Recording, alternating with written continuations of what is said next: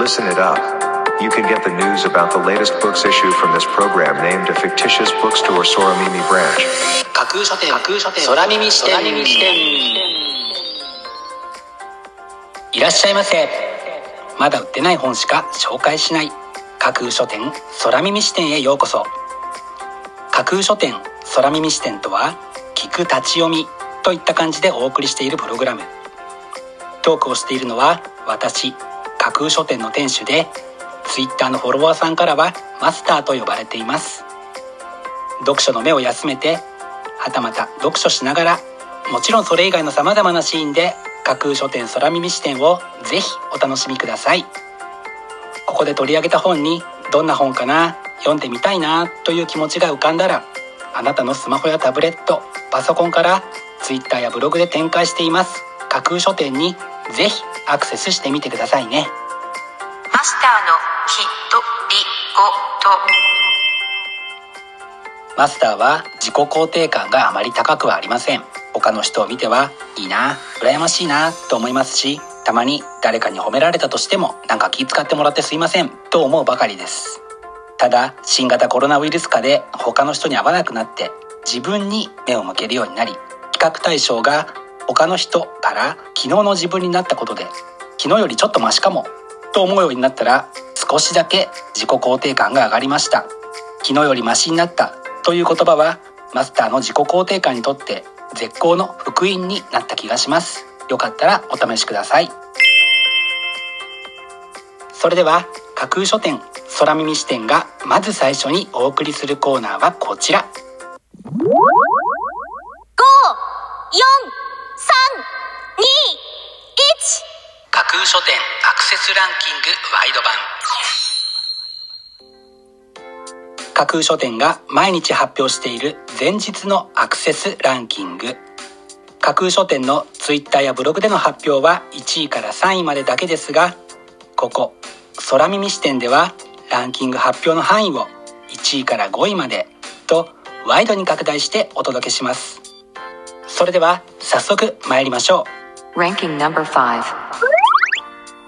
大正浅草ミルクホール六月影楼魅惑の母子が営む浅草のミルクホールが舞台の大正観音ロマン。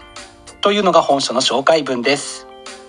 大正ロマン感あふれる書影にもぜひ注目していただきたい一冊です。Ranking number 4毎日がもっと輝くみんなの文具術。日本能率協会マネジメントセンター。何気ない毎日をとびきりの一日に変えたい人。自分らしく可愛い文具使いをしたい人に読んでほしい一冊。というのが本書の紹介文です。文房具をもっと楽しめるようになるのはもちろんのこと。新しいお気に入りの文房具を見つけられる一冊にもなりそうですね。Ranking number 3誕生日パーティーユーディット・ W・ タシュラー。謎めく敵意食い違う過去。彼女は何を知っている？ドイツ推理作家協会賞を受賞した著者による最新文芸長編。というのが本書の紹介文です。ブックタイトルとは裏腹に波乱含みの展開を予感させる一冊です。Ranking number 2元職員による徹底検証相模原障害者殺傷事件。裁判の記録。被告との対話。関係者の証言。西門淳二。私たちの中にも彼がいる。我々自身のうちにも常に存在する。根源悪を直視する。渾身の一冊。というのが本書の紹介文です。事件の残虐性が物語る真実に果たして目を背けずに対峙しそれをどう乗り越えるか。非常に重いテーマの一冊です。Ranking number 1フットプリント未来から見た私たちの痕跡。人新世が地球に刻む負の遺産とは？我々現代人が残す未来の化石を紹介する。というのが本書の紹介文です。環境問題 SDGs が叫ばれる足元で想像をはるかに超えて蝕まれている現状はある意味で事実は小説よりやばい感じなのではないか。多くの方々を震撼させたのかもしれませんね。本日のランキング1位になりましたデイビッド・ファリアーさんの「フットプリント未来から見た私たちの痕跡」は東洋経済新報社から5月21日発売です。では本日のランキングをもう一度おさらいしましょう。第5位大正浅草ミルクホール。第4位毎日がもっと輝くみんなの文具術。第3位誕生日パーティー。第2位元職員による徹底検証相模原障害者殺傷事件。そして第1位はフットプリント。未来から見た私たちの痕跡。という結果でした。各ブックタイトルの詳細は架空書店のツイッターやブログでチェックしてくださいね。もうすぐ発売になるというワクワク。発売日当日欲しかった本が手にできるという喜び。ぜひご予約はお早めに。以上架空書店アクセスランキングワイド版でした。架空書店空耳視点お送りしています。架空書店空耳視点。続いてのコーナーは架空書店のマスターが選ぶ今日の一冊。このコーナーではランキングにこそ入らなかった本や架空書店でのご紹介のセレクトから漏れてしまった本発売日より前に発売されてしまって架空書店の掲げるコンセプトまだ売ってない本しか紹介しないに合わず泣く泣くご紹介できなかった本についてお話ししていきます。本日架空書店のマスターが選んだ本はこちら。 GAFA 部長が教える自分の強みを引き出す4分割ノート術。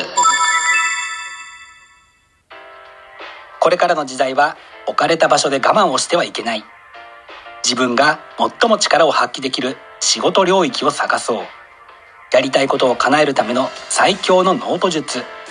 というのが本書の紹介文です。毎日をストレスなく楽しく過ごしていますか？人生の多くの時間を費やす仕事で苦痛を感じながら時が過ぎるのは大きなロスです。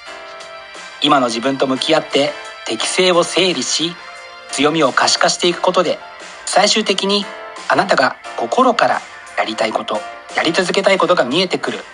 そのために有効なのが4分割ノート術です。と著者は訴えます。意外と簡単にできるかもというとっつきの良さとこのゴールデンウィークに取り組んでみると自らの未来に役立つのではないかと考えて本日の一冊に選んでみました。本日のマスターが選ぶ一冊でご紹介しました寺澤伸洋さんの「 GAFA 部長が教える自分の強みを引き出す4分割ノート術」は世界文化社から本日5月1日発売です。ぜひご一読ください。以上架空書店のマスターが選ぶ今日の一冊でした。架空書店空耳視点。お送りしています。架空書店空耳視点。最後を飾るコーナーは空耳視点限定で告知します。明日の架空書店のセレクトテーマ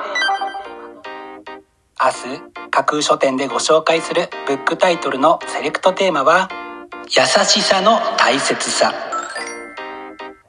人間には強い一面がある一方で苦しい時辛い時はそっと寄り添ってくれる優しさが必要だと思います。明日はとびきりの優しさが伝わってくる。もしも優しさを失ったらどうなる？そんな優しさの大切さをテーマにしたブックタイトルをセレクトしてご紹介する予定です。魅力的なブックタイトル素敵な書影は架空書店のツイッターやブログでご紹介しますのでぜひそちらでチェックしてみてくださいね。